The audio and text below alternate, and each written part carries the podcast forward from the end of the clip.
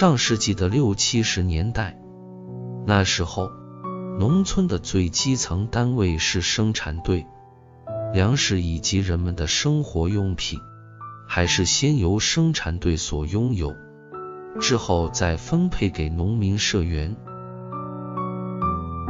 那时候科技没有现在这么发达，人们买卖分配物品时还都是用杆秤来称重。一个生产队，上百人口，几十户人家，况且有的家庭一家就有好几口人，分得粮食变多，一般的小秤很难完成这样的分配任务，故而那时生产队里的杆秤就必须非常大了，基本上都是五十斤以上开头的，又粗又长。所以我们就叫它大杆秤。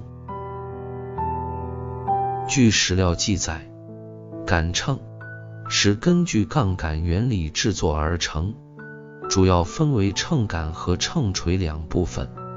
主体秤杆为细长的木杆，这木杆是逐渐收细的螺旋状木杆，并且上有刻度，刻度是银铝混合物点出的，纯白色。星点状，又叫称星。为了更加一目了然，秤上的称星也有点成数字的。这些称星镶嵌在深红色的桃木杆上，极为醒目，容易辨认。秤的前端下面有秤钩，是用来悬挂物品的。支点处的上面有绳圈，用来手提。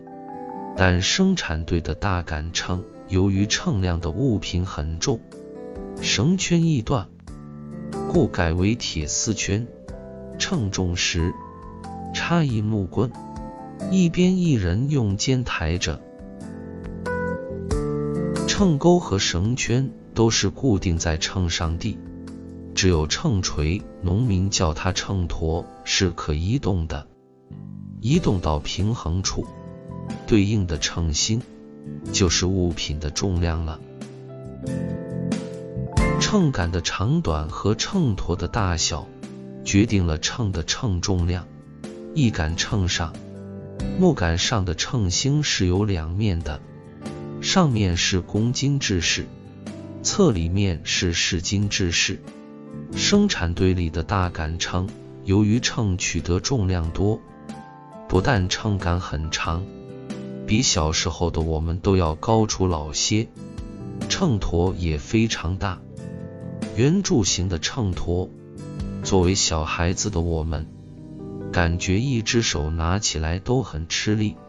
作者之所以对生产队的大杆秤十分熟悉，是因为从很小时就和他接触打交道了。那时候生产队里的粮食分配。是以两种方式核定的，一是人头粮，一是工分粮。人头粮加工分粮合起来，就是你家所应该分得的粮食了。分粮食那天，喜气洋洋的人们会聚集在大卖场上，生产队长掌秤，生产队会计报数，粮食一堆一堆的，先分好排在大卖场上。等大家都没有异议了，便各自把自己的粮食运回家。有的家庭虽然人口少，但劳动力多，挣的工分多，分得的粮食也并不少。所以那时人们都在不遗余力的去挣工分。为获得更多点的工分，十来岁的我们，放学后。也会挎起粪箕去割牛草，牛草割来后，牛棚前要把粪箕里的草倒出来，颠去里面裹带的泥土，之后重新码在粪箕里，让饲养员用大杆秤过秤。饲养员那里有个记账本，记着你地牛草的斤数，之后交给生产队里的会计，折算成工分。那时候我们虽然小，但鬼心眼子可不小，生怕饲养员克扣我们割来牛草的斤两。大杆秤是挂在牛屋里的，我们几个孩子会先把它偷出来，两个孩子抬秤，一个孩子看秤。但那秤杆由于长年累月的使用，十分光滑，秤砣极易滑落。一旦脱落，还肯定砸在看秤孩子的脚上。这么大的铁疙瘩砸在脚面上，往往都能让看秤的孩子痛上大半天。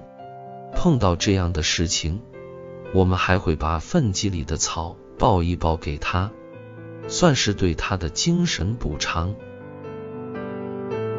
大杆秤在那时也算是生产队里的重要物资了，从收获到分配，出处要用到它，珍贵的了不得。偏偏我们那时候还非常喜欢玩它。饲养员在时，自然不会让我们拿。这时，我们就哄骗饲养员说：“场边有牲口在那里打架。”饲养员听后。就会去查看，趁这机会，我们便会把大杆秤偷出来称自己的体重。先前是双手拽着秤钩吊在那里称，但那秤钩太勒手，抓捕时间长，称不准。于是我们便找来一台筐，一个孩子坐里面，两个孩子抬秤，一个孩子看秤。轮换着称，胖大的孩子谁都愿意抬他，要抬也是有先决条件的。那先决条件就是在偷生产队里的甜瓜时，个大的瓜要让给我们。那时候生产队的甜瓜一种就是一二亩，瓜熟时。大杆秤也会拿去看瓜的安棚，但不会用它来分瓜。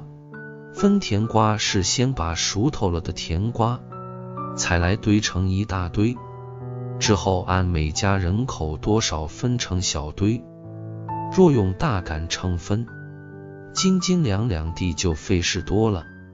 再说，这种口头时多点少点也无所谓。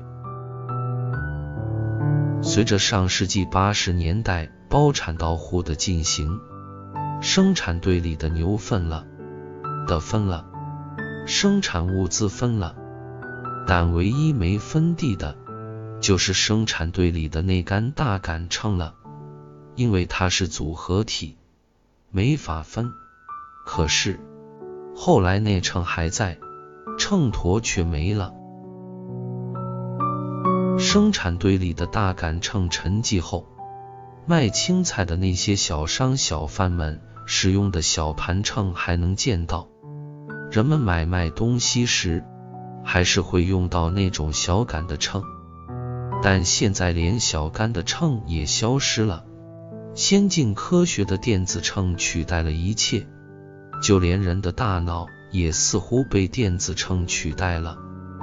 过去称出重量。还要折算成钱数，现在物品电子秤上一放，钱数就出来了，我们连脑筋也不需要动了，感觉现在人们已成为了读数机器了。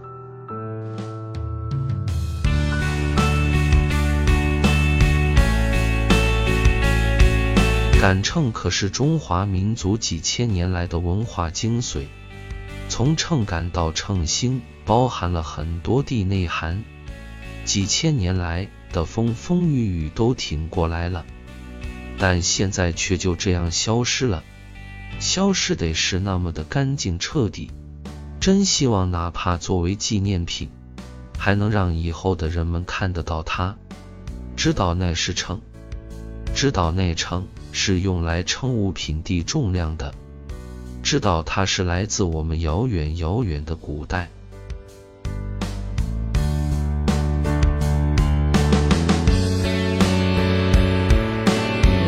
王桂田，生产队里的大杆秤。分享完了，我们下期再会。